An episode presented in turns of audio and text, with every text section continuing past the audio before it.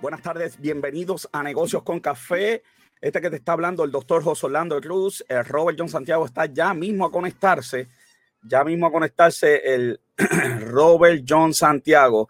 Hoy vamos a tener una entrevista muy especial, hoy vamos a tener cosas impresionantes aquí, así que quédate conmigo, ya la gente se está comenzando a conectar y eso está excelente. Eh, quiero decirle a todo el mundo, ¿verdad? En esta semana de, de, tan difícil, hoy vamos a tener un programa sumamente especial, un programa que promete eh, ser diferente, vamos a hacer la diferencia, que, que, es verdad lo que siempre nos hemos eh, propuesto aquí en Negocios con Café. Eh, estoy aquí escuchándome doble, estoy arreglando la parte técnica y vamos ya mismo con eh, la noticia. Quiero empezar diciéndoles que no somos como siempre motivadores ni mucho menos provocadores. Y ustedes saben lo que yo hago. Yo hago todos los días, me levanto y como no me gusta eh, provocar, lo que hago es que voy a Blue Coffee and Wine. Blue Coffee and Wine, nuestro auspiciador favorito, el mejor café del mundo. Allí te espera Anthony.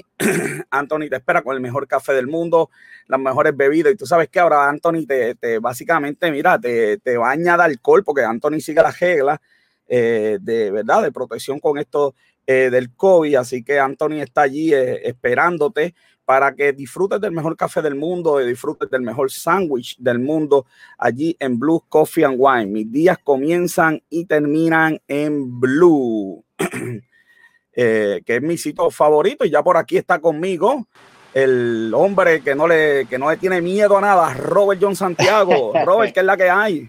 Robert, ya tú sabes, eh, problemitas técnicos del principio. Eh, no te preocupes, mira si CNN los tiene, que los tengamos nosotros, eso no es nada, ¿ok?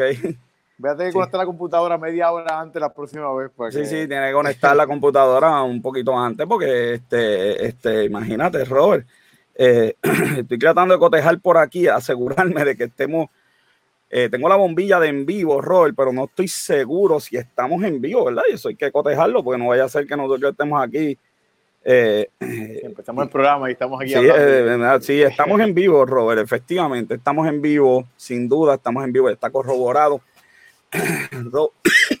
Robert está diciendo que uno va a, Blue Coffee and Wine, te bañan en alcohol, tienen un protocolo exclusivo, una cosa impresionante, ¿verdad? Con esto del COVID, mano. Así que, qué bueno, ya nos están confirmando que estamos en vivo, Robert, que estamos en vivo. Un saludito a Linda. Eh, saludos. Eh, que siempre está con nosotros pegado. Robert, la gente está bien contenta porque ahora en el carro nos escuchan en el podcast, ahora nos pueden conseguir en Instagram, en YouTube. Yo que yo estaba chequeando la, la, la, los views de YouTube, negocios con café en YouTube, y eso está prendido los views. O sea, yo le digo a la gente que vaya, le dé a la campanita que está aquí abajo, se suscriba para cuando subimos contenido, pues rápido le llegue la, verdad, la notificación. Así que estamos en YouTube. Y lo, y lo, bueno es que en YouTube pues está editado y hay ciertas, si quieres ver una entrevista, hay entrevistas que están puestas solamente, si quieres ver la, la sección de las pandemias, está ahí. Así, así que, mismo es. Eh, sí, que va directo, ¿verdad? El contenido que tú quieres. Y también tenemos nuestra suscripción de email, que es un éxito rotundo, un feedback uh -huh. terrible. La gente está bien contenta eh, con lo de los emails. Noticias todos los días, nos levantamos primero y, y la meta es ganarle acá en Cheno, de la invitada, tú sabes, le, es ganarle a Jay. Enviarle el email primero que Jay. Primero que Jay lo envíe, yo envío las noticias importantes de hoy, yo le gano todos los días.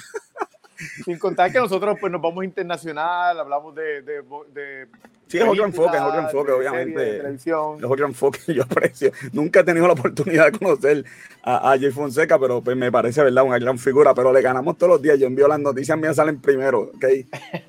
Así que tenemos podcast que nos pueden conseguir también en Twitter y, y joven, tenemos cosas bien interesantes que vamos a estar eh, haciendo. Robert, me voy con la cita del día de hoy. Dice, creo que es posible que la gente normal, que para la gente normal elegir ser extraordinaria. ¿Ok? Elon Musk está pegado, Robert, con el despegue del sábado y, y uh -huh. está pegado, está pegado el hombre. Le dieron un bonito, ¿sabías eso? Le dieron un bonito. Bueno, me imagino, porque después de, después de eso y, y el y Boeing que va a poder llegar a la, a, a la, Luna, si acaso digo, a la estación espacial, si es que llegan para el, do, el 2021. Y, y Boeing tenía tres veces el budget que tenía SpaceX. El bonito es de 1.5 billones de pesos. Y aún así no llega al budget que le dieron a Boeing. Pero ese bono con el market cap puede llegar a 55 billones de dólares, ¿ok? Así que le dieron un bonito. Pero se lo merece. un día como hoy, el 3 de junio de 1931, nace Raúl Castro, el hermano de Fidel Castro, Robert. Y el domingo, no hoy, pero el domingo, el 31 de mayo, en el 1930, nació Clint Eastwood que está por ahí todavía dando, dando, dando por ahí, tú sabes. Alguien lo está controlando algo, pero está por ahí. Está, por ahí, está por, ahí. Bueno, nos vamos con la entrevista del día auspiciada por tu dealer online. ¿Para qué ir al dealer? ¿Para qué te puedes ir online? Coger el carro que tú quieras.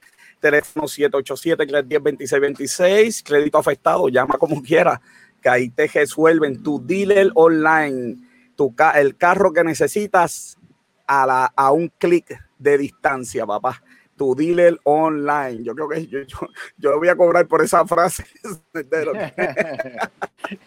bueno, pues sin más preámbulos, está con nosotros, nos honra esta tarde con la visita. Ella es candidata al Senado por, por acumulación del partido eh, por el proyecto Dignidad. Ella es Joan Rodríguez. Buenas tardes, bienvenida a Negocios con Café. Gracias, gracias por invitarme para compartir con ustedes en este espacio que está pegado. Está pegado. Estamos pegados, chacho. para menos. Chacho, Robert, el, teléfono, el teléfono, explotado por dos minutos. Mira que no van hoy. Este, estamos así. Mira, cuando la gente piensa en esto de Proyecto Dignidad, ¿qué es esto? ¿Un partido? ¿Un grupo? ¿Qué, qué, cómo es esto? Bueno, Proyecto Dignidad es el quinto partido que va a estar, obviamente, en la carrera eleccionaria, ahora en noviembre de este año. Somos un partido formado por personas todos que venimos con un trasfondo profesional, eh, que ninguno ha sido político de carrera, eh, o sea, que venimos sin las manos atadas, ¿verdad? Con absolutamente nada.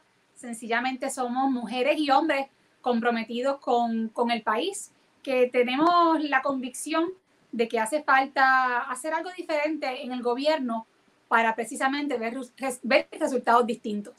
Y muchas personas me preguntan, bueno, Giovanni, y, y veo que eso lo dice todo el mundo, que vienen a hacer algo distinto, pero ¿qué vienen a hacer ustedes diferente?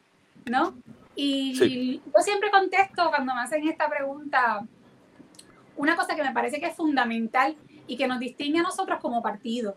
Y es que para Proyecto Dignidad, eh, la persona, la persona y la familia está en el centro de su acción política. ¿Qué quiere decir esto en, palabras sencillas?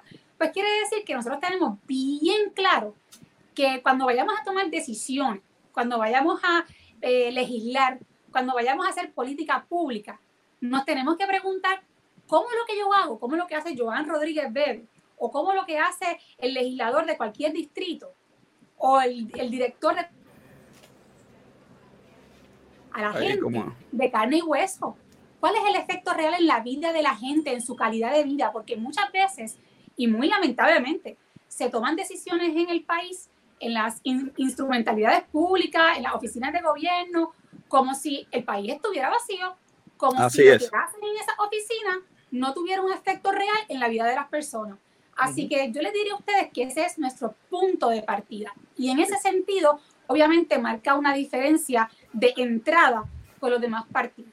Yo estaba viendo Eh, algunos postulados que, que conseguí este, de, de, tu campaña. Me, me encanta esto eh, que, que, hablaba de, de, los tengo por aquí. Uno hablaba de, de agricultura, de fomentar la agricultura. A, mí, a, mí me, a mí no me preocupa, pero yo quiero que tú, yo creo que usted me, me conteste, porque mira, eh, la agricultura, hay que fomentar la agricultura. ¿Estamos de acuerdo con eso? Estamos de acuerdo. Ok.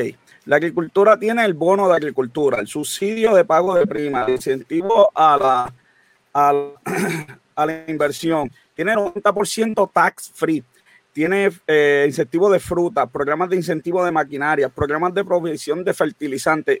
Esta lista son como, como 15 papeles de incentivos que tiene la agricultura. ¿Qué más vamos a hacer con la agricultura? Pues mira, José, la realidad es que lo que tú dices es cierto, hay muchísimos incentivos para la agricultura y usualmente no llegan a las manos que tienen que llegar. por diferentes razones. Eh, en muchísimos casos la gente ni se entera que existen esas oportunidades de, incentivos para precisamente robustecer esa área de nuestra economía puertorriqueña. Y es muy lamentable porque eso obviamente tiene unas implicaciones muy serias. Eh, si no llegan esas ayudas, aunque existan, si se pierden, por decirlo así, pues obviamente no se puede fortalecer eh, la producción agrícola en el país, que dicho sea de paso, no solamente tiene un componente de seguridad alimentaria, es decir, no solamente es importante desde el punto de vista de procurar que las personas tengan comida en su mesa, de que tengamos calidad de vida porque los alimentos que comemos son este, nutritivamente mejores o de, mayor eh, calidad, sino que además tiene un impacto en la economía porque se debilita un sector que podría fortalecerse y ser parte importante del desarrollo económico del país.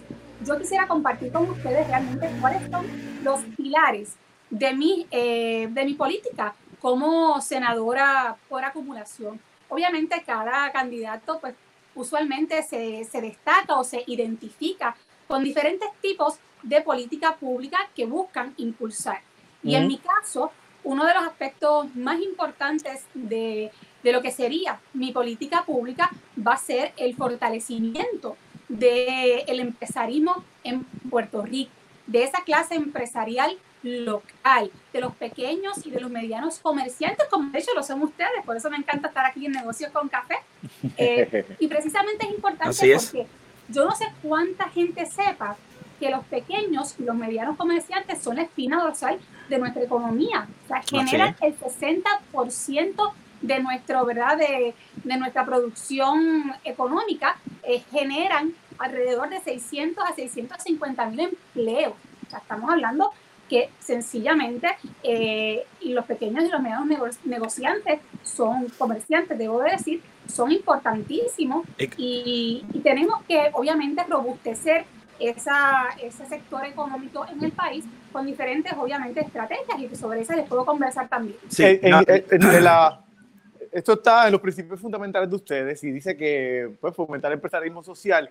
Una de las cosas que nosotros hemos hablado muchas veces en el programa es la queja tan grande que hay del proceso tan difícil y burocrático que hay eh, para establecer negocios en, en, Puerto Rico. ¿Qué propuestas ustedes tienen? Algo que ustedes eh, eh, eh, tengan uh, proyectos o, qué eh, ideas ustedes tienen para eh, aliviar un poco esta situación? Toda la razón. yo estoy segura que muchas de las personas que nos deben estar escuchando deben estar diciendo, mano, yo he tratado de hacer mi negocio, pero siempre que lo intento, o no pude, no los papeles, no entendía el proceso que tenía que seguir, porque no tienen dinero, no tienen dinero para esa inversión eh, primera. Eh, así que definitivamente yo creo que en Puerto Rico no hay más negocios porque tengamos las ideas o porque no tenemos la capacidad de, de, imaginar y de construir proyectos, proyectos posibles. Lo que pasa es que sencillamente, como tú señalas, hay unos obstáculos en medio del camino entre la idea y la ejecución. Entre se puede hacer real ese los permisos. ideado. ¿Cuáles son, ¿cuáles son las cosas que yo propondría como senadora? Uno es ese, lo voy a hablar ahora. El primero es que el gobierno tiene que identificar todos los incentivos posibles para eh, llegar a uno de los pequeños y medianos empresarios, lo que incluye también eh, préstamos a términos razonables para que precisamente tengan la capacidad económica inicial para la permisología. Se, entrecortó, un poquito ahí cuando hablaste de préstamo, se entrecortó un poquito la señal cuando hablaste de préstamo. No sé si es porque Puerto Rico está en quiebra. ¿De dónde van a salirle el dinero para, para los préstamos si el país está en quiebra? Mira, José, ahora mismo yo, yo diría que Puerto Rico tiene tanto dinero eh, de fondos que han llegado al país como probablemente en años. O sea, ahora mismo no es, el problema no es la falta de dinero, es la falta de para saber invertir ese dinero adecuadamente. Y obviamente el problema de la corrupción, que si el, dinero está, pero se lo roban, no llega a mano lo que tiene que llegar. Así que vamos, vamos por paso, porque el tema de la corrupción también es un tema fundamental para que este, este asunto de fortalecer al empresario, al empresario local sea realmente viable. El segundo asunto del que le quería hablar era el tema de la permisología. En Puerto Rico, ¿cuánto tiempo llevamos hablando de simplificar los procesos de permiso. Esto no es algo nuevo, no es que bebé dice por primera vez, es que sencillamente algo que se puede hacer y que se puede hacer mañana no se ha hecho. Así que necesitamos comprometernos con simplificar el proceso de permiso. Mire, toda actividad comercial que no tenga un impacto económico o en la salud de las personas, esos permisos se deben de conceder de forma instantánea, sujeto a que luego obviamente eh, se cumplan con unos requisitos. Así que yo me comprometo como senadora con facilitar ese proceso de permisología. Lo otro es la infraestructura. Oye, y tuvimos, perdona que me intente junta, tuvimos un proyecto, tuvimos un buen ensayo. No enseñamos eso de arrancar y después que el gobierno nos verifique con esto del COVID, donde uno tiene que hacer una inspección de, su, de su negocio, uno la somete y uno arranca el negocio y el gobierno luego viene y más vale que uno cumpla con, con eso, pues deberemos hacer un modelo parecido para poder arrancar el negocio cumpliendo, quizás privatizando, aunque yo no soy el que debo darle estar dando ideas aquí, pero privatizando algunas cosas en, en, los contadores y quizás algunas cosas en ingeniería. Y, y, bueno, que el gobierno después te verifique, porque si no puede hacerlo de inmediato, imagínate. Tienes toda la razón, así que definitivamente eso es, como les digo, eso es un paso que hay que dar, del que se lleva mucho tiempo hablando y lo único que hace, lo único, lo único que hace falta es voluntad para ponerlo en práctica esto no tiene ninguna ciencia. Eh, el otro asunto que me parece importante para robustecer al empresario local es el tema de la infraestructura. Tenemos que como gobierno central se debería de identificar todas esas propiedades en desuso que puedan ponerse a disposición de los empresarios, tanto para que sean propiedades que se alquilen como propiedades que se vendan a términos que sean beneficiosos y favorables para esos empresarios. Y de esta manera cumpliríamos dos propósitos. Por un lado, fomentar una cultura de empresarismo y por otro lado revitalizar muchos cascos urbanos y propiedades que están abandonadas. Así que ahí a donde iríamos, eh, ¿verdad? me gustó mucho. Una pregunta, por, eh, yo esa no es la primera vez que yo escucho. De hecho, yo estuve en una mesa con líderes eh, de un partido y una vez hablé de esto de permisología y por poco me matan allí. Dijeron, no, en un día no se puede hacer y, y, qué sé yo qué. ¿Por qué se dice y no se hace? ¿Por qué cuando se llega al poder no pasa? ¿Qué, es lo que sucede? Bueno, José, yo, ¿verdad? ¿Sabes? No, no, sé, porque esa pregunta, ¿verdad? Este, esa es una pregunta, me tendría que meter en, en el cerebro de, de, todos los legisladores que están en la Asamblea Legislativa y creo que cada cual debe ser responsable de, ya, yo, yo, yo, yo, tengo, debe ser responsable de su respuesta. Yo tengo una, yo tengo una idea de por qué pasa, pero sabio, no voy a, no voy a entrar en bueno, está el, el, chat se activó y cuando el chat se activa hay que leer, mira, dice imprescindible la capacitación de los recursos que trabajan con esa permisología profesionalismo y sentido de urgencia, ¿verdad? Este, muy importante, súper importante. Estamos eh, carentes de eso internamente a nivel, ojalá y nos pueda ayudar con eso. ¿eh? Mira qué bien. Claro, claro, es que, mira, es que como ustedes mismos han identificado, y yo lo he dicho en varias ocasiones a través de mis redes sociales, en Puerto Rico no hace falta, no tenemos un problema de falta de capacidad ni de falta de ideas incluso muchas ideas van a ser recicladas porque aquí no se trata de inventar la rueda. Esto no se trata de venir ahora con promesas fantasiosas, de verdad, proyectos quiméricos como hacen cada cuatro años. Mire, esto es un asunto de sentido común, de razonabilidad y de ser realmente justo con las circunstancias. Oiga, ¿cuántas cosas simplemente, si se hicieran bien, ya, enderezarían el país o por lo menos nos dirigiríamos eh, en otra dirección? Eh, obviamente ascendente, positiva, de esperanza, solamente con hacer lo que nos toca bien, que es administrar adecuadamente nuestros recursos e invertirlo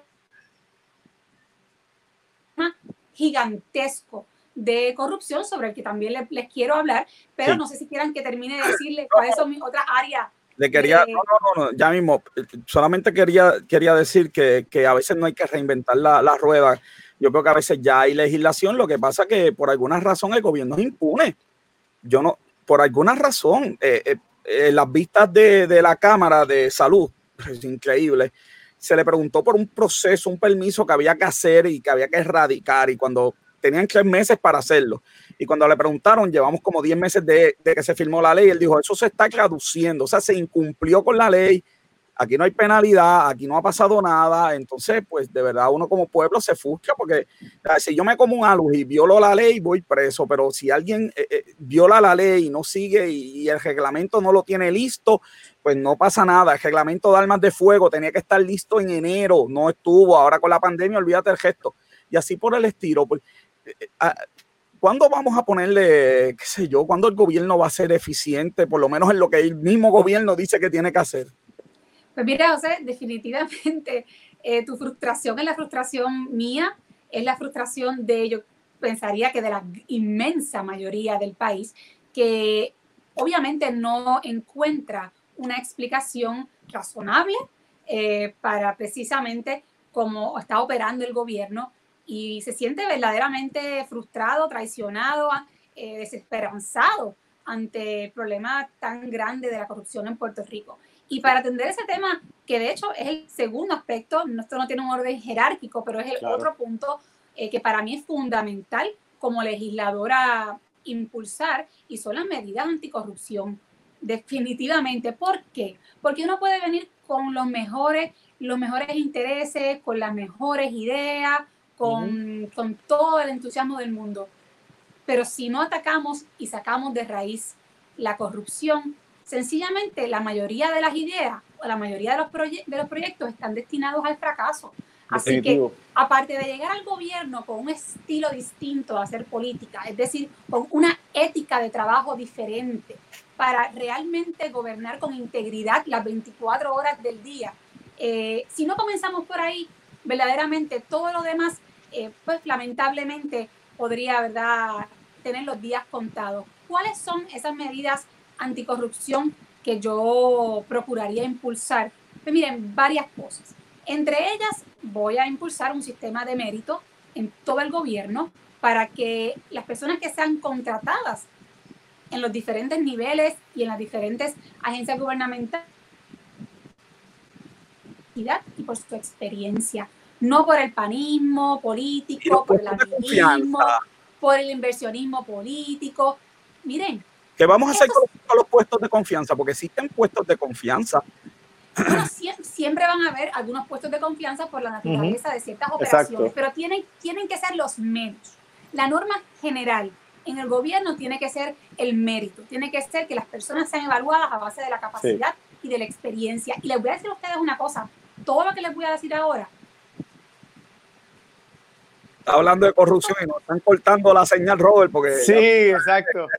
Este, Joan, es que cuando empezaste a hablar, cuando dijiste lo que te voy a decir ahora, nos cortaron. Y, personas por ahí que no le conviene escuchar parece eso. Que hay gente, parece que hay gente corrupta que no quiere que te escuche.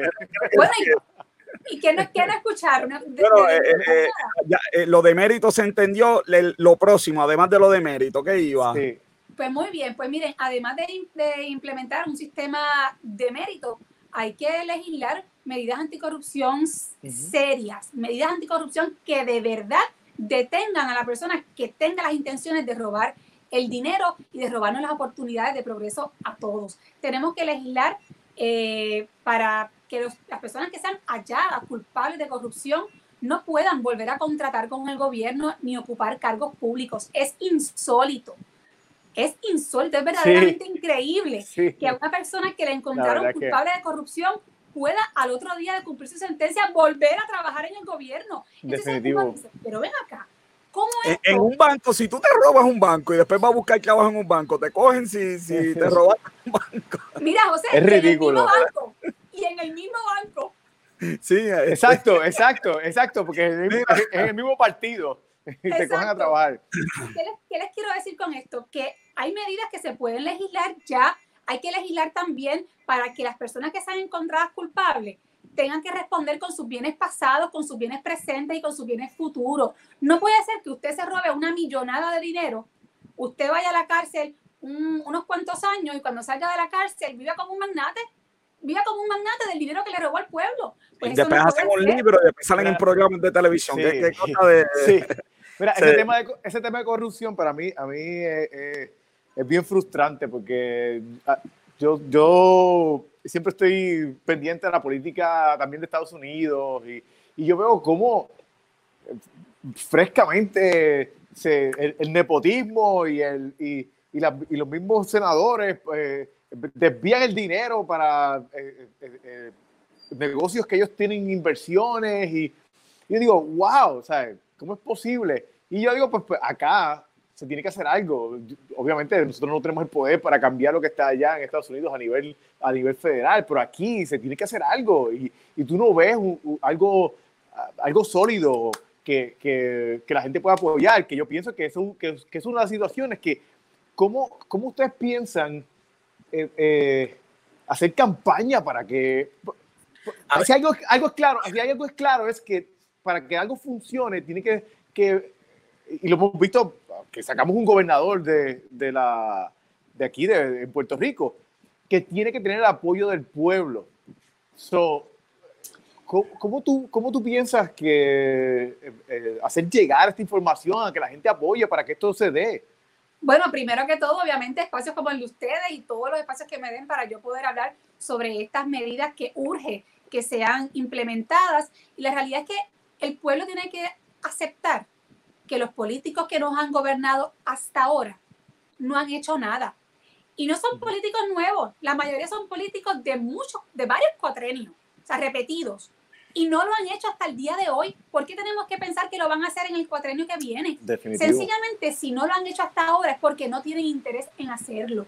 Yo les digo a ustedes, cuando yo llegue al Senado, esta va a ser de mis primeras eh, gestiones públicas, de mis primeras medidas de legislación, porque sencillamente estoy consciente que si no atacamos este problema de entrada, todo lo que queramos construir después va a tener obstáculos. Si yo quiero verdaderamente que el empresario local en Puerto Rico se fortalezca, si yo quiero conseguir esos incentivos para ese empresario local, si yo quiero que cambiemos de una cultura de consumo a una cultura de emprendedores, yo tengo que proteger el dinero del país, yo tengo que proteger las oportunidades de la gente, y sencillamente la corrupción nos agobia a todos, nos afecta a los independentistas, a los estadistas, a los populares, a los que no tengan ninguna filosofía o ideología de Estado, nos afecta a todos. Así que esto es un problema que es urgente.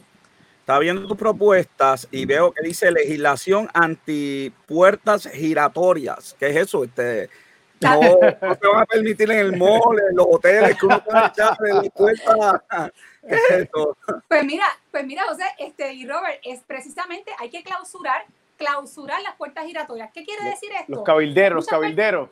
No sé lo que es eso, de que me explique. Les voy a explicar que hay muchas personas que van al gobierno, trabajan dos o tres años, tienen acceso a información privilegiada, sí es. confidencial, y después están dos o tres años ganándose menos de lo que se ganaría en la industria privada, luego se van del gobierno y son contratados en compañías, en bufetes, etcétera, etcétera, etcétera, que los contratan no necesariamente porque sean los mejores talentos, sino para que les den esa información a la que tienen acceso estando en el gobierno. Y eso es obviamente una ventajería indebida. Es, ilegal, en sí, puedes hacer eso en el mercado de valores.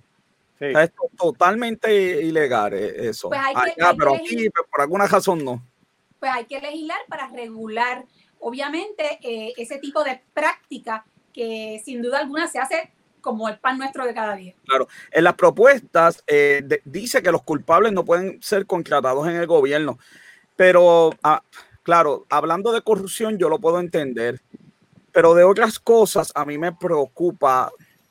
a mí me preocupa porque se supone que nuestro sistema de corrección sea uno de rehabilitación y eso va como que en contra de la rehabilitación. Yo puedo entender este, la corrupción, pero eh, si eres culpable, qué sé yo, de otra cosa, pues no sé por qué no, no te pueden dar este, una oportunidad. Yo definitivamente creo en la rehabilitación de, de los presos y creo que de hecho otra de, de, las propuestas legislativas que deben surgir en esta, ¿verdad? De yo llegar a ser senadora, pues también tiene que ir dirigida a la rehabilitación de los presos. Pero eso es una cosa, ¿verdad? Que el que uno crea que hay que proveer nuevos espacios de oportunidad para que un confinado pueda luego de salir de la cárcel conseguir trabajo. a, a tú decir, bueno, a la persona que le robó al gobierno y le robó al pueblo, la vamos a volver a contratar en el mismo, en el mismo lugar. sencillamente, sencillamente hay que distinguir entre uno limitar las posibilidades de que una persona pueda encontrar empleo a tú abrir la puerta nuevamente al gobierno. La persona va a poder obviamente buscar empleo en cualquier otro lugar, pero usted excepto en el gobierno. usted es abogada y algo es corrupción y algo hay, hay delitos y hay delitos. Nada, podemos, podemos estar claros que quizás ahí diferimos, eh, porque ahora mismo yo viendo las vistas del Senado de salud, allí fue una muchacha que pusieron a comprar, que aquella muchacha no sabía ni dónde estaba sentada. O sea, la llamaron, fírmate aquí, qué sé yo, que, que, que yo no cogí training, no me dieron nada y violó cuantas reglas hay en el gobierno de compra porque alguien a sabienda la puso allí. Entonces, esa persona probablemente va a salir culpable de algo y yo creo que esa persona debe, debe tener oportunidad de rehabilitarse. Eso, eh, eso es bien diferente a un caso de corrupción. Eh, por, eso que, por, eso es que es tan importante eh, y comencé hablando sobre este tema, hablando sobre la implementación de un sistema de mérito porque precisamente la gente que va a trabajar al gobierno tiene que tener la capacidad y la experiencia. De lo contrario, esto que tú me acabas de señalar va a seguir ocurriendo y no podemos, eh, a la luz de la ignorancia de la persona, justificar los actos que son incorrectos y que precisamente afectan al colectivo. En ese sentido, si usted no está capacitado para asumir una postura, si usted desconoce lo que usted está firmando, usted tiene que ser capaz de decir, yo no puedo firmar eso o me tengo que asesorar. Definitivo. Si no, no puede asumir ese puesto. Tenemos que ser rigurosos con esto porque verdaderamente se le da la vida al país. En, algo que yo siempre he criticado es de que cuando vamos a, a nivel federal, lo que buscamos es ayuda para cupones o cosas como esa. Y yo sé que hay gente que la necesita. La dependencia de allá. Exactamente. Eh, pero yo pienso que hay, tú, puedes buscar otro tipo de, de eh, enfoque, eh, unas propuestas para fomentar, como usted mismo, fomentar el, el empresarismo. ¿Hay algo en sus propuestas que va a nivel federal para buscar pues que traer mejores empleos a Puerto Rico, incentivos como, pues, como habían antes para farmacéuticas para que vinieran e implementaran otro tipo de industria, que ahora mismo pues hay mucha industria, hay mucha, mucha gente que, que, que son educadas de aquí y entonces lo que hacen es que se tienen que ir a otros lugares porque realmente aquí no hay la industria para, para pues, poder desarrollarse y ganar lo que la gente con dignidad eh, deberían estarse ganando en este momento. Bueno, la realidad es que el partido tiene una propuesta específica para atender el tema de la industria farmacéutica y el partido propuso unas enmiendas al Código de Rentas Internas. Lo pueden encontrar en la página de Proyecto Dignidad. Ahí está. Ahí se discute esa información. Así que sí hay una propuesta a nivel de partido dirigida a ese renglón económico específico que obviamente va de la mano de, del gobierno federal y de las negociaciones que se dé con esa, con esa instancia. Ahora bien, yo creo que a nivel, en términos generales, cuando hablo de que el gobierno debe procurar identificar todos los incentivos posibles para fortalecer a nuestra clase empresarial, me refiero a todos, a todos los que estén disponibles en el momento, en el momento dado, ya sean locales, ya sean federales, todo, todo aquello que se le pueda hacer llegar. Y de hecho, Robert, ¿sabes qué? A propósito de esa pregunta, también creo que es importante, no tuve ocasión oportunidad de decirlo ahorita cuando estábamos hablando de las propuestas para fortalecer a los empresarios, eh, es que muchas veces los proyectos empresariales se detienen porque las personas no tienen la asesoría legal o la asesoría financiera necesaria en los momentos que la necesitan. Entonces, como que se les tranca el bolo, como decimos en buen español, y hasta ahí llegó la idea, hasta ahí llegó el proyecto. Así que yo creo que es bien importante que se cree una oficina que podría incluso estar en el mismo Banco de Desarrollo Económico, no tendría que ser ahí, pero ¿verdad? una propuesta para que se le ofrezca servicio de asesoría legal y financiera gratuita a esos empresarios en esas primeras etapas de formación del negocio. Porque yo les voy a decir a ustedes, yo no sé si les ha pasado, pero hace unos cuantos años atrás yo tuve un negocio pequeño de una galería virtual, a mí me encanta el arte, y la realidad es que esto no es fácil, o sea, uno, uno, uno puede tener buenas ideas, pero en realidad hay mucha ayuda técnica que uno necesita. Así que yo creo que si ofrecemos ese, esa asesoría gratuita en esas áreas, en esas primeras etapas de formación de un negocio, podríamos tener un aumento dramático eh, en, nuestra, ¿verdad? en nuestros empresarios puertorriqueños. Yo estoy seguro que sí, y yo estoy seguro de que los empresarios puertorriqueños, en vez de competir en vez de competir directo con las grandes cadenas, deben competir en lo que son buenos. Eh, las grandes cadenas carecen de, tienen un montón de defectos. Por ejemplo, customer service. Uno va a una tienda de esas gigantes y pues pregunta por algo. Yo siempre doy el ejemplo en el salón de que uno pregunta por la película y te dicen la vista es allí. Te estoy preguntando para que me la consiga. Eh, y el pequeño comerciante yo creo que se debe enfocar en lo que es bueno. Por ejemplo, hay cosas que tú no puedes competir. Eso pasa también con la agricultura.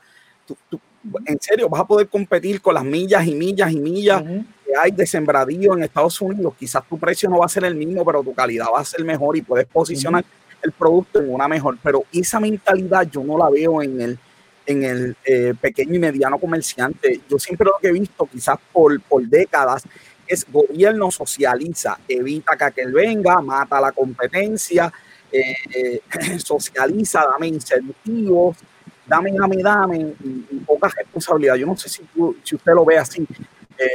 y si se puede hacer algo para cambiar esa mentalidad de competencia del pequeño y mediano comerciante.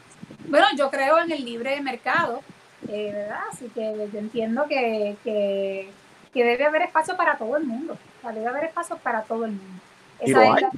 y lo hay, y lo hay, exacto. Y en el campo de la agricultura, como, señala, yo creo en diversificar y aumentar la producción agrícola. Mira, desde la agricultura urbana, desde la persona que decide que en el techo de su casa o en el patio de la casa o la escuela que decide que va a tener un proyecto escolar este, enfocado en la agricultura o el hotel o el hostal que quiere eh, tener su propio huerto en su, en su, en su negocio, hasta la, ¿verdad? la agricultura industrial ya obviamente masificada. Lo que quiero decir con esto es que debe haber espacio para el libre mercado, para la libre competencia y, y, debe haber una visión de país ¿no? que los englobe a todos, que los considere a todos desde sus propias necesidades particulares. Me parece... Robert, otro, 16 minutos, así que yo creo que hay tiempo para una pregunta más. Sí. Otro de los principios que ustedes, de sus principios fundamentales es empoderar las comunidades. Pero, ¿qué pasa? Una comunidad empoderada sin una buena educación no es posible. ¿Qué, ¿Cuáles de sus propuestas están enfocadas en la educación? Bueno, este, en la educación sobre empresarismo. No, no, educación en general, porque yo creo que uno de sus principios fundamentales es empoderar las comunidades. Y yo pienso que una comunidad sin, sin educación no puede estar empoderada porque, porque no sabe cómo manejar ese poder que puede tener, no sabe, no, no, eh, eh, cosas como las que tú mencionaste ahora mismo, que, que eh, tú puedes tener los beneficios que puedas tener, todo es esa, e, e, esa como, como, mencionó José ahorita, todos esos beneficios que tiene la agricultura, pero no, no tiene la educación ni siquiera para buscar la información, ni siquiera para educarte que existen beneficios para las empresas. Eh, eh, el, pues mira, Robert, un aspecto indispensable que fue el último punto que se me quedó en la lista de los, de los aspectos fundamentales para fortalecer a ese empresario local es el asunto de la revolución tecnológica. Sin tecnología hoy día, eh, pensar en, en progreso o desarrollo es bien difícil. Y precisamente lo que tú acabas de decir del acceso a la información eh, es un componente que tiene que ir acompañado de esa distribución o de, esa, de ese esfuerzo del gobierno porque en cada rincón del país eh, haya una red digital que tenga que, que la red digital alcance todos los rincones precisamente para que la gente pueda tener acceso a internet porque si queremos hablar de empresarismo si queremos hablar de acceso a la información, si queremos hablar de acceso a programas eh, federales o locales de, diferentes incentivos, y ahí podríamos seguir con la lista, ¿verdad? Larguísima. Necesitamos que la gente esté conectada, porque ahora mismo eh, la persona que no está conectada versus la que está conectada, créanme que hay una brecha ahí también social y, y una brecha también económica que se seguirá agudizando si no procuramos que todo el mundo tenga el mismo acceso a este tipo de plataformas. Así que me parece que un componente indispensable de la educación, como lo hemos visto ahora mismo con la pandemia, y un componente indispensable para seguir fortaleciendo al, al empresario en Puerto Rico, es precisamente procurar que la tecnología llegue a todo el mundo. Y eso está tremendo. Y, aprovecho todo el mundo entonces para invitarnos mañana a las 7 de la noche por aquí en vivo. Vamos a estar hablando, es efectiva la educación en línea en Disertando con Café. Robert John Santiago, este servidor, el doctor Juan Martínez y Saez Esquilín, van a estar mañana a las 7 de la noche hablando de educación en línea. Es efectiva, así que tantas, tenía como 10 mil preguntas en la libreta. Eh, yo tengo, también. Eran 20 minutos, llevamos 40 rol, pero no quiero, no quiero despedirme porque tenemos programas por ahí, tenemos las noticias y tenemos un par de cositas por ahí pero no me quiero despedir sin darle la oportunidad de que, de que me hable de, de su opinión sobre la firma del Código Civil desde su punto de vista. ¿Cuánto tiempo tengo, José? el que tú quieras, el que tú quieras, la gente está conectada. Eh, eh, eh, hay unas ventajas de cuando no estamos en el emisor y estamos aquí online. Sí porque ese tema obviamente, créanme, podemos estar una hora entera. Podemos estar, podemos hacer otro programa dedicado a eso, eh, pero por lo menos tu opinión, yo sé que te vamos a tener que invitar de nuevo porque esto ha estado muy, muy bueno, eh, pero por lo menos tu opinión, tus puntitos por encima, porque cada punto de esto es un programa, bueno, es una vida cada punto de esto, ah, bien interesante. Es más, voy a empezar yo con mi opinión, me encanta, me encanta, Robert, que soy dueño por fin del sol que hay en casa. Antes no lo era podía creer cosas igual. Y soy dueño del aire, ¿okay? puedo poner un molino. Bueno, eres dueño del sol si no se, si no se implementa el, el, el tax al sol. Bueno, yo sigo siendo dueño del sol. No vas a ser dueño del sol. Yo sigo dueño, siendo dueño del sol. El gobierno me, me, partirá por la mitad, pero soy dueño del sol. Mira, Robert, y soy dueño del agua que cae en mi casa. Eso es súper importante, pero no voy a entrar en esos detalles, pero estoy emocionado por esa parte. Eh, eh, puntos que le gustó, puntos que no le gustó. Pues mira, eh, José, yo voy a reaccionar al mensaje de la gobernadora, tanto por lo que dijo como por lo que no dijo, porque yo creo que ambos aspectos son importantes en esa, en esa evaluación, por lo menos que hago yo, ¿verdad? Cada cual eh, emite su propio juicio, pero desde mi perspectiva, para mí fue muy lamentable que la gobernadora aplaudiera o favoreciera, como lo hizo, el lenguaje pro aborto que se incorporó en el código para reafirmar el reconocimiento del llamado derecho al aborto en el país, cuando realmente esa reafirmación era innecesaria desde un punto de vista jurídico Además, me pareció sumamente lamentable que siendo la gobernadora ella misma mujer haya favorecido que se haya incluido el lenguaje que abre la puerta a que se pueda legislar a favor de los vientres de alquiler o lo que se conoce como la subrogación. Eh, para mí, estas prácticas son prácticas que atentan contra la dignidad humana. Eh, en el caso de la subrogación, eh, está probado que a nivel mundial muchos países han decidido prohibirla, países como España, como Francia, como Alemania. Porque en el código de nosotros no se puede cobrar por eso. No, en el código de nosotros lo que se dice es que como norma general, el cuerpo humano no puede ser objeto de la negociación privada, excepto en las excepciones que nombran. Y una de las excepciones es la subrogación. ¿Qué es lo que pasa? Que en el código dice que esa que esa excepción, es decir, la subrogación, se va a regir por los artículos subsiguientes o por legislación futura. Pues, ¿qué pasa? Que como no hay artículos subsiguientes que expliquen en qué consiste esa excepción, lo que está haciendo el código es que está dejando en manos de los legisladores que regulen esa práctica. Por lo tanto, pues todo está perdido se deja la puerta abierta para que se pueda permitir. Ahora lo entiendo. Yo lo que te quería comentar, José, es que no es mi opinión, sino que en países como los señalados, esta práctica se ha prohibido porque hay una relación entre la subrogación y la explotación de las mujeres al ser tratadas como si fueran máquinas que se alquilan para gestar bebés y a los bebés se les trata como si fueran un producto del mercado que puedes regalar o puedes vender.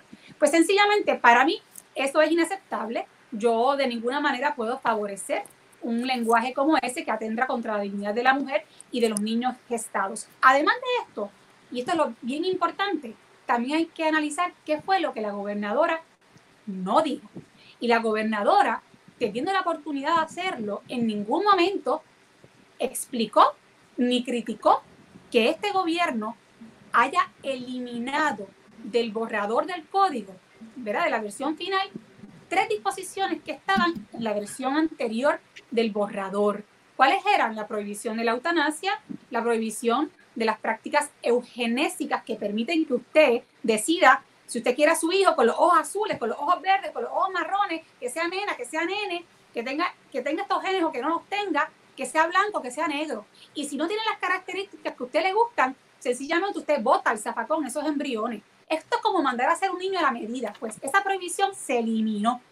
Y lo otro que se eliminó fue la prohibición para que no se pueda manipular genéticamente a un, a un niño en el vientre si al hacer esa manipulación por fines médicos se le puede causar un daño físico a la salud o incluso la muerte a, ese, a esa persona gestada. Ahora, sencillamente, el código establece que se puede hacer esa manipulación independientemente del daño que se le puede ocasionar a la persona en el vientre.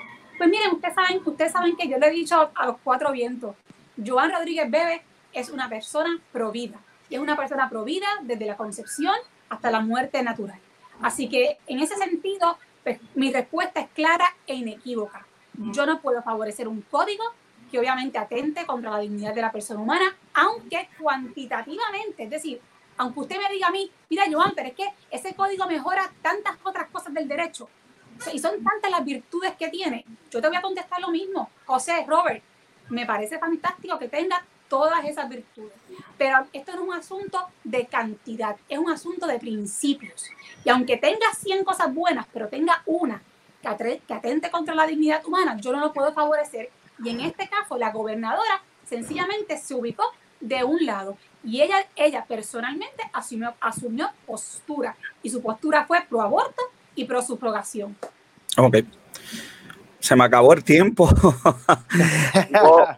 Hoy van a tener que invitarla de nuevo, Robert. De aquí a las elecciones queda un montón de tiempo y bueno, este y nosotros, quiero decirlo, Robert, esto es bien, importante. Eh, yo le iba a decir eh, después que me despidiera de ella, pero voy a hacerlo con ella aquí todavía. La aire esta mañana la, los comentarios, ¿verdad? De todos, este, positivos y de otro tipo de comentarios, eh, me los enviaron a mi, a mi teléfono.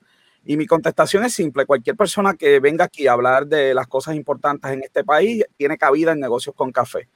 Eh, pero que su gente de prensa no me, no me llame para que le dé las, las preguntas. Después que no hagan eso, con mucho gusto le damos aquí el espacio. Exactamente.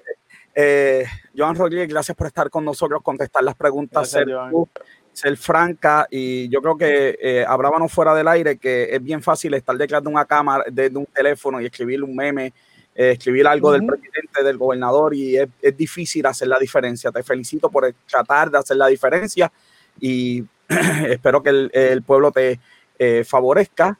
Y este, mi hermana es candidata al Senado también, así que probablemente Ay, bueno. este primer día estaré por allí. así que qué bueno. te podría felicitar, ¿ok? les, iba, les iba a decir que para hacer lo mismo tienen todos los legisladores que están allí metidos, así que. Exactamente.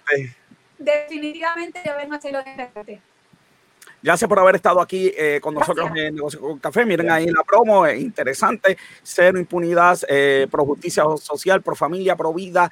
Ella es Joana Joan Rodríguez Belve.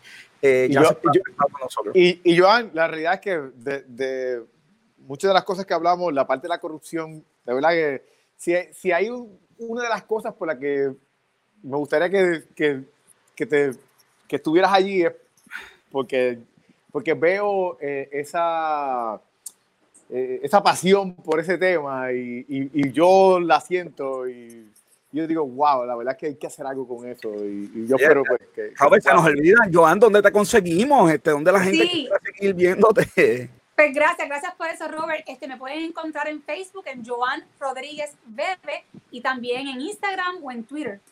Y también en la página web joanrodríguezbebe.com, mi nombre completo. Bueno, y allí ella siempre pone contenido, así que vamos a estar pendientes y vamos a estar eh, dándole seguimiento y parece que va a haber una segunda parte de Joan aquí en Negocios con Café. Gracias por haber estado con nosotros.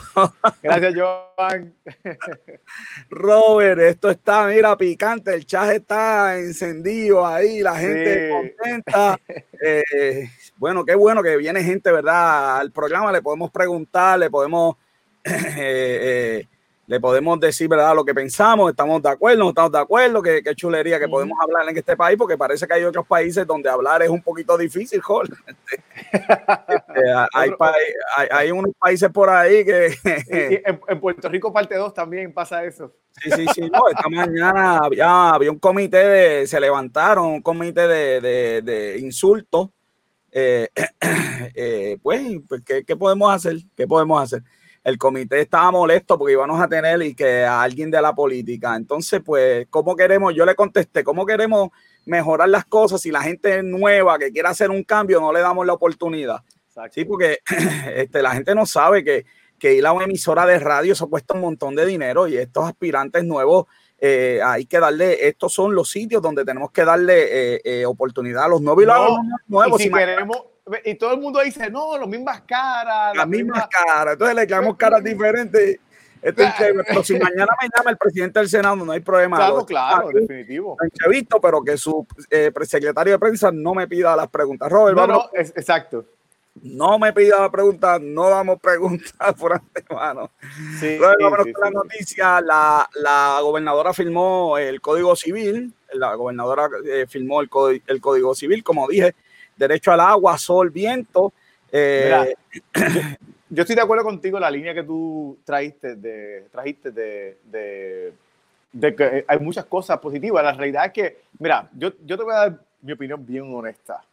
La realidad es que la gente que, que quiere poner como que causar un, en inglés, un outrage, una, un, un, hay gente que quiere eh, equiparar esto a, a, lo que pasó con Rosselló y, y, que, y, que, tienen que protestar. Y... Fueron, ayer, fueron ayer para allá a protestar por algo. Yo, yo, lo que pienso es que no han hecho un buen trabajo en, en, en, expresar eso. Porque la realidad es que yo lo veo. Ayer volando, Guadoquines, Robert.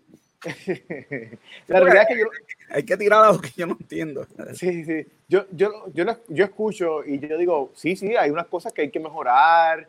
Eh, vamos, hay una propuesta para que se atrase la implementación un año este, después de la firma para que se eh, eh, trabaje algunas de las, de, la, de las cosas que están en, en, este Código Civil. Que para mí lo más razonable que yo he escuchado ha sido eso, precisamente eso. Pero, pero el outrage este de que hay que protestar, hay que. Yo no lo estoy, no lo he visto. Vamos, a, lo, a, lo, mejor es que. A lo mejor yo creo que, hay que. Si, si alguien está en contra, hay que protestar. Pero hay que protestar con los puntos. Y esa es la parte que yo no veo. Yo voy allí, sacar un, un, cartelón que dice para afuera la gobernadora. Yo no entiendo. Mira, protesta eh, presenta tus puntos, por qué estás en contra y quizás son puntos válidos, quizás convences a la gente, pero... Son más de mil, mil puntos que tiene este Código Civil y hay gente que pues protesté y, y mostré cuatro cosas. Y aquí, aquí, vino la candidata y dijo por qué no está de acuerdo y pues, pues qué bien, pues que pues, muy bien, pero yo veo gente por ahí, este, como siempre, estoy en contra, se perdieron derechos. ¿Cuáles derechos se perdieron? Explica y quizás estamos de acuerdo. Ahora, esto de, de, caliente a hirviendo, sí. autopsia de George Floyd, eh, dos autopsias, by the way, dicen que fue un asesinato. Eh, yo puse en la página de negocios con café los ocho minutos que sacó el New York Times. Robert, eso es, no vean eso, de verdad. Sí, este, sí, sí. Las diferentes cámaras, de verdad que esto fue eh, una llamando, cosa Llamando a su mamá en sus últimos segundos de Sí, sí, no, no, fue una cosa bien, bien dura, bien dura. Y, y, y, si esto es duro, eh, el, el presidente de Estados Unidos no ayuda con sus comentarios, no ayuda con su actitud. Estaba leyendo hoy, yo estaba leyendo hoy, yo iba a presentar los tweets, pero dije, no, no, voy a hacer eso. Pero los leí eh, definitivamente y busqué la estadística. De verdad que, que, sin duda la única lógica para esto es que el presidente le está tirando ese 33%, de hecho es 29.2 en la encuesta que hicieron el 1 de, eh, el 1 de junio de un site de internet. Esta encuesta ahí por todos lados y está tirando a la base porque no hay otra explicación para esto, de verdad. Sí, no, y la realidad es que el, el, el uh, lo que se ha hecho, bueno, vamos, y yo, y yo no estoy de acuerdo con, con o sea, ¿cuál es la necesidad de robar Target, de, de robar Walmart? hay gente que está cogiendo esto de excusa para otras cosas que no es necesario. Sin duda. Y, y, yo, yo pienso que en el momento en que ya se arrestó a, a, a, este, a este policía o que se le acusó a este policía, ya, ya era el momento de cambiar y cambiar ese enfoque de la protesta. Y, y mucha gente lo que hizo fue que yo creo que se podía seguir protestando para procurar un cambio legislativo. Claro, eh, claro. Pero mira, eh, eh, yo, yo hablé con, estuvimos hablando ayer sobre la entrevista de Cornel West en, en CNN. Una cosa, hay que subirla, yo, yo no, la subí a negocios con café, hay que subir esa entrevista. Poderosa. Y, y, y, la realidad es que las cosas que él dice, él dice, ¿sabes? Él, él, él, es, él es negro, so, so y él critica a Obama, porque dice, eh. cuando estuvo Obama, el, el, el, el, el, encargado, el director de Homeland Security era negro, Obama era negro, eh, el, el Attorney General era negro, y aún así no se hizo nada. La realidad es que, que vamos, hay que ser honesto, esto es, esto es una, una protesta a, a, a, a, muchas situaciones que están pasando en la sociedad. Y, el, el, problema es que pues, Biden hizo un, un speech, eh, hizo, hizo, eh, se expresó y él, y él empezó con, con, esa frase de que me estoy ahogando. Y, y, y, la realidad es que eso es lo que está expresando la gente, me estoy ahogando. Pero la realidad es que las propuestas del Partido Demócrata no van a, tampoco a, no, no, no, están atacando la desigualdad, el, ni, el problema de, de, racismo eh, eh, institucional. O sea, tú no lo ves tampoco en, ese, eh, en esa propuesta. Un buen amigo mío subió un video hoy y estaba hablando, vive en Estados Unidos y es latino. So, estaba hablando de toda la corrupción, todo el racismo y todo eso. Yo le escribí, estoy contigo de acuerdo, 99.9. Eso fue minutos antes de empezar el programa. So, me imagino que quizás él ni lo ha visto. y yo creo que hay un problema serio en Estados Unidos y hay que bregar el 99.9, pero ese punto 0,1% yo creo que está en nosotros. Y si, y si, yo tengo una gente que me está acusando a mí de que, de que soy malo, yo creo que yo no debo procurar eh, ayudar a ese estigma. O sea, eh, y yo a veces veo a la gente haciendo alarde de que son malos. Entonces, pues digo, pues tú no te ayudas, este, porque Ah, tenemos unas personas que tienen un problema de racismo brutal y tú mismo te tiras al medio. Entonces, yo creo que ahí a veces el sentido común tiene que existir, ¿me entiendes? Eh, hay libertad, Robert, hay libertad para caminar por ahí. La, acera es libre, hay sitios donde tú no te metes, aunque la acera sea libre, porque es que. Es que, es que, está jugando con fuego. Entonces, pues yo creo que ese punto 01 está en las manos de nosotros y yo creo que tenemos que hacer este, algo algo este, mejor, porque ¿verdad? La, la raza negra que, que usan droga, pues, cuando le hacen prueba a los atletas, pues ¿quién, ¿quién, tú crees que es el por ciento que sale mayor? Mira, mira, mira el ejemplo tan grande sobre, sobre este tema.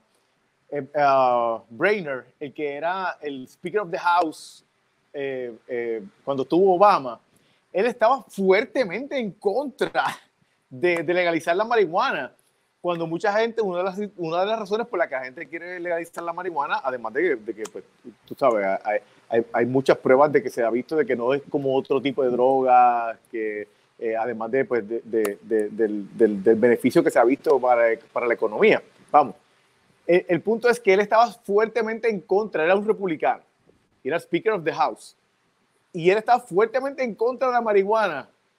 Obama en sus ocho años no hizo vamos, prácticamente nada para avanzar eso, donde, donde está claramente eh, eh, eh, en, en, estadística de que desproporcionalmente los negros son arrestados y, presos por el uso de marihuana. Y entonces, ¿qué pasa? Cuando él sale, se retira de, de, la, de, de la política, ah, ahora él tiene su propio negocio de marihuana. vamos para la próxima, joven. ya no hablemos mal.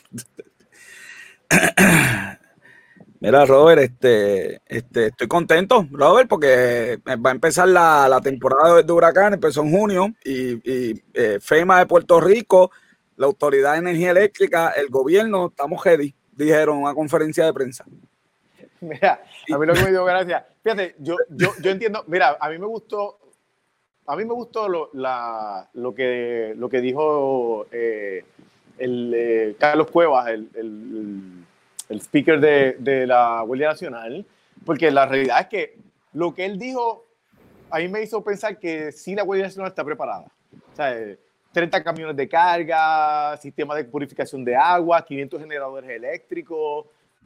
Este, este, este se escucha un poquito morboso, pero 25 morgues móviles, eh, eh, 100 eh, camiones para eh, eso, no es eso siempre lo ha estado en Puerto Rico. Está bien, pero está bien, pero, pero el hecho de que, de que se haya movido, esta información no lo habían dado anteriormente eh, eh, eh, no, el, el, el, hecho de que tengas mecánicos que estén dándole mantenimiento a esos vehículos, para mí que la Guardia Nacional, por lo menos eso es algo que nunca se había dicho anteriormente. Bueno, yo me había enterado, está bien. Yo, yo pienso, yo pienso que, que, que el, de hecho, en, en, ese, en, en, ese sentido, tú, tú pues, pues te puede dar un tipo de seguridad. Ahora, por otro lado, el, el hecho de que... no cocine. No cocine por las noches porque se va la luz porque la gente prende la estufa. La mitad, no, entonces, los, negocios, no, los negocios. ¿Quién consume electricidad en Puerto Rico? Los negocios. Los negocios están cejados. Si Mira, se hay que ir ya cejando. Dijeron que los trabajos de, de, desenganche y poda de árboles están avanzados. ¿Cómo es posible que tuvimos María hace tres años atrás que tumbó todos los árboles y las hojas el, los trabajos de desenganche no pueden estar avanzados, deben estar completados. Deben estar no había hojas, no había ramas, no había árboles. Ay, Dios mío, señor. Vamos para la próxima. Yo, yo quería hablar. Vamos a ver algo. Mira, Amazon está ocultando a tener en Puerto Rico, Robert. Oye, déjame decir una cosa. No sabía que, que, que eh, Sonja Logroño trabajaba con, con la de energía eléctrica. ¿Qué pasó? ¿Qué pasó ahí? Espera, para, para, vamos, vámonos, vámonos entonces a Robert Trump. Este, ay, Dios mío. Ese no es Charlo Groño, que está ahí. No, no, hombre, hombre, dame, dame. Soy Charlo Groño, trabaja con energía eléctrica. Ay, Dios mío, se nos van a demandar, nosotros estamos calientes. Así que Amazon está eh, mirando a ver, este, va a tener siete vuelos directos en sus aviones. Amazon tiene aviones.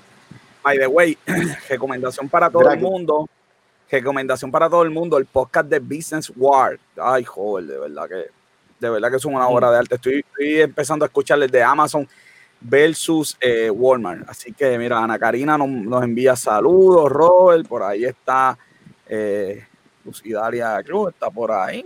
Estuvimos discutiendo el código. Estuvimos discutiendo el código. Así que Amazon viene para acá, Robert. mira, una baja de la, en la energía eléctrica, Robert, de entre 19%. Son 55 millones para la economía. Claro, no dijeron que el año que viene, como firmaron un contrato, la van a ir subiendo escalonadamente, pero pues por lo menos por ahora la van a bajar. ¿okay? Sí, pero, pero no es seguro, no es seguro, porque tú sabes. Nada aparenta, seguro. Aparenta que seguro, seguro Dijo que, Ortiz dijo que es demasiado pronto para determinarlo, así que. Olvídate, olvídate, olvídate de, de, del resto. Mira, eh, eh, espérate, espérate, tengo por aquí los cambios. Mira, esta noticia es bien buena. Eh, tenemos, la gente está ahorrando, Robert, a total. Eh, si algo bueno que la pandemia, que la gente está ahorrando cerca del 33% en, en, en, en, ¿verdad? en el ahorro de las personas. Este, eh, eh, la gente ha estado ahorrando, ay, lo tenía por aquí, ni modo, lo tenía eh, la gente ha estado ahorrando, no es esa gráfica, eh, cerca del 33%, Robert, este, la gente ha estado ahorrando, los bancos están, ¿verdad? Que no, tienen, no tienen que gastar las cosas, los malls están, estaban cerrados. Sí, sí, yo lo sé, que, pero, pero es una buena noticia porque digo, mala para pa, pa los que, ¿verdad? Para pa la, la economía, pero, pero qué bueno que la gente... Eh, eh, está ahorrando eh, dinero. La tengo aquí, fue que la brinqué, Robert. Brinqué el tema, pero para adelante. Eh, esa era la última noticia. Mira lo que están ahorrando, el 23%, ahí se ve. Esto es lo que se ahorra normalmente, 7 puntos algo en los bancos y está en 30 y pico por ciento. Así que qué bueno que la gente. Un cambio gigantesco ahí. Un cambio gigantesco. Lo, lo, que sí quería, lo que sí era en qué se gasta, en qué se gasta, ok. Hay un estudio, ahora sí vamos para el estudio, en qué gasta la gente. Y la gente obviamente pues dejó de gastar en, en, en, en tiendas y está gastando en comida, ha dejado de gastar lamentablemente en salud. Eh, aquí está esta gráfica es la que da miedo. Eh, sí, definitivo. Ah, se está gastando menos en fast food. Sí, pero mira, eh, eh, entre las cosas que se dejó de gastar es en, en, Fitness. en, aportar a, a obras de caridad también, se dejó de aportar también. grandemente, grandemente, grandemente. Así que ese sector, ¿verdad? Está golpeadito, lamentablemente. alcohol, alcohol fue una de las cosas que se aumentó. El, Bueno, ya tú sabes, ya tú sabes la depresión cómo está, y, tú sabes. Y, sorpresa para nadie, entre las cosas que, que aumentaron casi 100% fueron las compras eh, online. ya tú sabes. Bueno, Estados Unidos en esta semana anunció de que se va de la del World Health eh, Organization, Robert. Le echaron la culpa a, a, Es bien interesante porque, mira, eh, yo estaba leyendo un, eh, un, reportaje del New York Times y habla de, eh, hablaba de que se falta liderazgo. Entonces, pues hablaba de todas las cosas que, que, la Organización Mundial de la Salud ha hecho mal, pero al final dice, no nos debemos salir y lo que debemos es hacer cuestionar a esa gente de por qué eh, le permitió a China las cosas que le permitió. Pero, pero es que el problema aquí es que, mira lo irónico, lo, lo mismo, por lo mismo que están criticando eh, el, la, la, parcialidad o, o, o, lo que hubiese pasado con China es, es por lo que criticaban antes a la Organización Mundial de Salud uh -huh. con Estados Unidos. Así mismo es. Así, exactamente lo mismo. Esto es de locura. Sí. Bueno, Robert, nos vamos en déficit, pero ¿en Mira, qué déficit? Un, un, un, algo bien importante el impacto de lo que estamos hablando de, de World Health Organization, haber salido de eso, realmente es, es un error porque pues obviamente eh, eh, cosas como el polio que se estaba atacando y se estaba eh, uh, eliminando a nivel mundial, el que Estados Unidos se, se quite del World, Health Organization atrasa grandemente estos esfuerzos, así que, pero vamos a lo próximo vamos a lo próximo. Eh, eh, nos vamos en déficit, Robert. ¿Y qué clase de déficit? Eh, esto del coronavirus va a tardar como 10 años en poderse recuperar, ¿verdad? Las pérdidas trillonarias a la, a a la economía eh, de Estados Unidos. Eh, esta es la oficina de presupuesto, ¿verdad? De, del Congreso. Estima que 16 trillones de dólares como en 10 años, ¿ok? Eh, para podernos recuperar de ese, de lo que es, ¿verdad? De lo que fue este cantazo de, de en la, la, ¿verdad? Aquí en, en la economía. ¿Ok? Sí. Eh, y bueno, ya hablamos del récord de ahorro, Robert. Y esas son las noticias, rapidito hoy, porque llevamos una hora y siete minutos. ¿Qué vamos a hacer con las sí, pandemias? ¿Lo tiramos? Pues mira, tiramos? Vamos, no, vamos para, para, la semana que viene. Vamos para la semana vamos que viene. Con... Lo que vamos a... Acuérdense que, que la semana que viene va, vamos a empezar la semana que viene con pandemia. Exacto. Empezamos Así, con pandemia. Recuerden que pandemia es el Fast and the Furious de, la, de, de, de, los virus. Así que. Exactamente. Mira, nos vamos. Este, escuchan, ¿Tú escuchas como explosiones, Robert? Eh, sí. Es que hay una graduación, hay graduaciones, entonces oh, están okay. los artificiales allá en la plaza, eso es lo que están escuchando. Eh, eh, vamos con el app de la semana. Mira, el app de la semana es Nebula. ¿okay?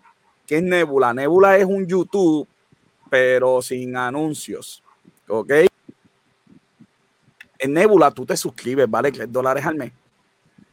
Y hay un contenido espectacular. Nebula tampoco tiene las reglas que tiene YouTube.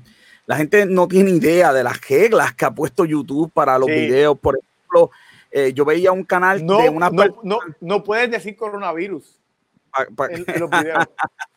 para empezar, yo veía un video de unas personas que viven en el campo y ellos pues mataban gallinas y se las comían. Pues la parte de matar gallinas y enseñarte a cómo se limpia una gallina y todo ese tipo de cosas está prohibido en Facebook. Eh, la parte de los niños, eso cambió brutalmente y sí. los que los que hacían videos eh, que para niños no, ahora no van a cobrar nada, eh, no pueden tener anuncios, 20 cosas. Eh, YouTube es bien regulado y le cambia las reglas de dinero cada vez. Pues Nebula no es así. Entonces, pues la gente, pues, pues, claro, vale 3 dólares al mes la gente diría, diale, 3 dólares al mes es, qué sé yo, yo no voy a pagar 3 dólares al mes, no vale la pena. Pero hay una oferta. Si tú consigues un youtuber, y eso lo puedes conseguir en Google, un youtuber que anuncie Nebula, con el link de él puedes entrar a algo que se llama Curiosity Channel. No sé si has escuchado de ese canal. Curiosity Channel. De hecho, ahí en Apple TV hay un canal y ahí dan este. Ay, no son reportajes, las cosas estas que hacen investigativos, este. Eh, no son reportajes, documentales que han ganado un montón de premios en Curiosity Channel, premios de, pero excelentes los mejores documentales del mundo están en Curiosity Channel. Curiosity vale 20 dólares al año. Y si pagas Curiosity Channel, te dan Nebula de gratis. Ok, oh. así que eh, me encanta eh, eh, Nebula. Estoy aquí buscándolo para que la gente pueda ver. Nebula como, como verdad, espacio. y se pueden hablar, ¿verdad? Diferentes temas. Y, y lo que pasa es que la gente que tiene YouTube, pues usualmente pone parte del contenido en YouTube y dice, mira, lo otro tienes que, ¿verdad? Y la, y la, y la nébula para que puedas este, eh, eh, verlo, porque si no, este, pues eh, no, no, vas a poder verlo. Mira, aquí está la interfase y pues son videos, ¿verdad? Igual que YouTube, este, ¿qué te puedo decir? Lo que no he descubierto es cómo uno puede meterse en Nebula, porque como a ellos le pagan por otro sistema, no todo el mundo puede estar ahí. Así que es interesante Nebula, una opción para las personas que yo que ahora que consumo como mucho YouTube me está gustando cada vez más Nebula porque ay, estoy cansado de los anuncios y a veces uno ve un video que le interesa a uno y tiene 20 anuncios, ¿no te ha pasado eso? Sí, oh sí. La sombra del imperio, yo dejé de ver la sombra del imperio porque es que no puedo en el celular, tiene más de 10 anuncios, no puedo. y, no solamente eso, sino que ellos te, te envían si tú pones, si tú lo tienes para que te repita, para que continúe, te ponen lo que ellos le da la gana. Ya, a mí me, a mí me gusta el programa de, de John Oliver, pero ya, ya me harta porque siempre me ponen el programa de John Oliver eh, seguir a un video que estaba viendo. Yo no sé. además debe haber una opción en YouTube que si a uno no le gusta el anuncio, ese anuncio no me gusta y que YouTube ponga otro anuncio.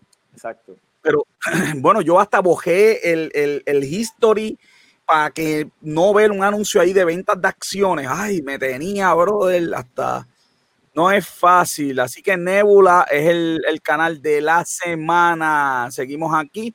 El libro de, la semana se llama Elon Musk, Tesla, SpaceX, The Quest for a Fantastic Future. Eh, ah, lo tenía por aquí, lo, lo tengo por aquí es, el, es como la biografía de, Elon Musk, eh, básicamente es eso, la biografía de, de él y cómo, cómo, más que la biografía, cómo piensa, cómo trabaja, cuál es su filosofía de trabajo. Eh, no sé si se va a poder ver. Su, filosofía de trabajo bastante, ah, este, quita lo que tenía de anterior. Claro, si, si, quito Nebula, aquí tengo 500 papeles de la entrevista, Eso fue una cosa este, violenta. Y con la luz, para tapar que saca la luz. Y aquí está el librito, ¿ok? Elon Musk, ¿ok? Elon Musk ah, antes del coronavirus y... Vendió todas las casas ahora, ¿verdad? Ajá. Y él no quiere bienes materiales. Ok. Y le dieron todos esos billones de pesos, me debe regalar uno porque no quiere los bienes materiales. Y mira, joven, importante, ese libro está a 1.99 en Amazon, ¿ok? En el Kindle, a 1.99 es una lectura obligatoria para todas las personas que les gusta ser emprendedor y quieren ver cómo verá una mente así. de verdad que Elon, Elon inventó PayPal. La gente no sabe que PayPal fue un invento de Elon Musk cuando estaba en la universidad. Eh, que vendió PayPal y todo el dinero lo invirtió en los cohetes que fue a Rusia a, comprar una compañía de cajos eléctricos y le dijeron que no, era muy cara. Él no la podía comprar, así que se vino a Estados Unidos y hizo la de él, y ahí es que sale Tesla, eh, que tiene The Boring Company, que es una compañía de túneles, una cosa espectacular, y, eh, perdóname, The Boring Company es la del cerebro, que tiene voces en los cerebros. Eh, que, él dice que la gente está ciega, va a poder ver una cosa, ¿sabes? De otro mundo. Y SpaceX, que lo vimos en esta semana. Así que 1.99, un librito que, mira, y ahora que viene el Día de los Padres, regala 1.99, un regalito ahí bastante. Sí. Así que eso nos lleva a una cosa, Robert, al texto de la semana, al texto de la semana y ya tenemos con nosotros a Esteban de Jesús. ¿Qué es Esteban, Esteban, saludos Esteban. ¿Qué es la que hay? ¿Cómo ustedes están? Todo bien, ¿cómo te trata el, coronavirus? bueno, el coronavirus hasta ahora no se me ha pegado y que no se me pegue, que, ni, que ni se me ocurra, así que estamos bien. Muy bien, Esteban, pero antes de que hable, ¿tú sabes qué? Porque Esteban, a Esteban hay que pagarle, Robert, tú te quieres de gratis. Y nuestro oficiador de esta sesión es Vida Sign, Robert, los diseños que tú necesitas para tu negocio, esa idea gráfica. Mira, llámate al 787-608-9765, Vida Sign, ese negocio, mira, te va a quedar brutal. Tú sabes que Vidasai nos hacía lo, cuando trabajaron en Procter, tú sabes que Vidasai nos hacía los... Lo, qué? No sabía. Los libros, los, libros... Este, no, no sabía eso. Sí, los, los, anuarios, los anuarios de, Procter Gamble los hacía Vidasign. Qué bueno, Vidasign, eso, eso está muy bien, Vidasign, gracias a Vidasign por auspicio de la sesión que todo el mundo espera al final, que es Esteban y el texto de la semana. Esteban, tíralo por ahí. Mira, mira qué poderoso es este texto. Este texto está en Salmos 46, versículo 10. Mira cómo dice, estad quietos y conoced que yo soy Dios. Seré exaltado entre las naciones, enaltecido seré en la tierra. ¿Qué más quieres que diga? Eso no, hay que decir nada ahí, eso está bien poderoso. no hay que decir nada, ¿verdad que no? Esteban, ¿dónde está eso? Eso está en Salmos 46, versículo 10. De verdad que los salmos son bien, de verdad que los salmos son bien poderosos. Mira, permíteme hacer algo también.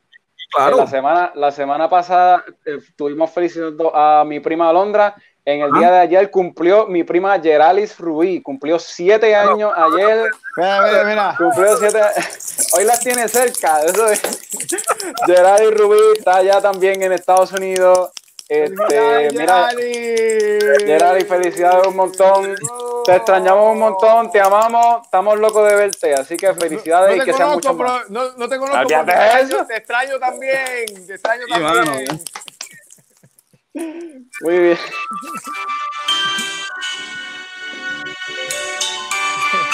Cogí la peor canción que hay de cumpleaños, tú pareces a Barney. Dale, que la próxima te tengo la de Chubaca para que. Para que tengo una canción aquí de cumpleaños que no sea de Barney. ¿Verdad? Ay, señor. ¿Cómo hemos dañado este programa serio? Mira, joven, se me olvidó el youtuber de la semana. El youtuber de la semana. Ay, señor. Es, ya lo habíamos dicho, se llama Everyday Astronaut. Eh, este es un site para ver los cohetes. Y a la gente, ¿verdad? Con esto del cohete le dio, ¿verdad? Callo.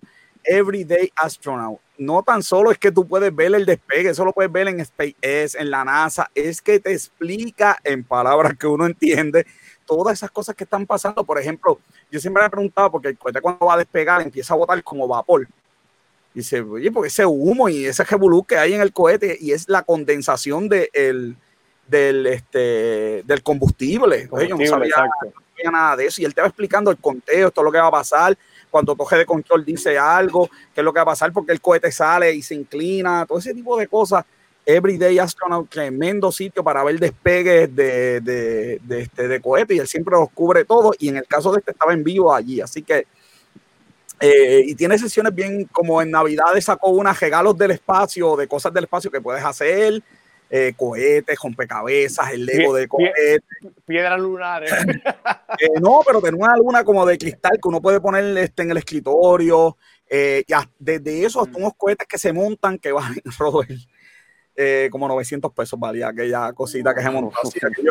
son unos, después te cuento, son unos, una, se montan, pero las lo exacto de la escala de, de, eso, by the way, que no es un juguete, es un cohete escala, es una cosa espectacular, ¿ok? Así que eh, Everyday Astronaut, youtuber de la semana, se me acabó el tiempo, Robert, una hora 18 minutos, la productora me va a regañar, de acuerdo todo que es una producción de GC Consultant, nuestra productora eh, Bianca Santiago, con los productores asociados Robert John Santiago y Jay Bruno, los técnicos, el técnico de nosotros sigue en el sillón, viendo Netflix. Le mandamos un saludo a El Monje.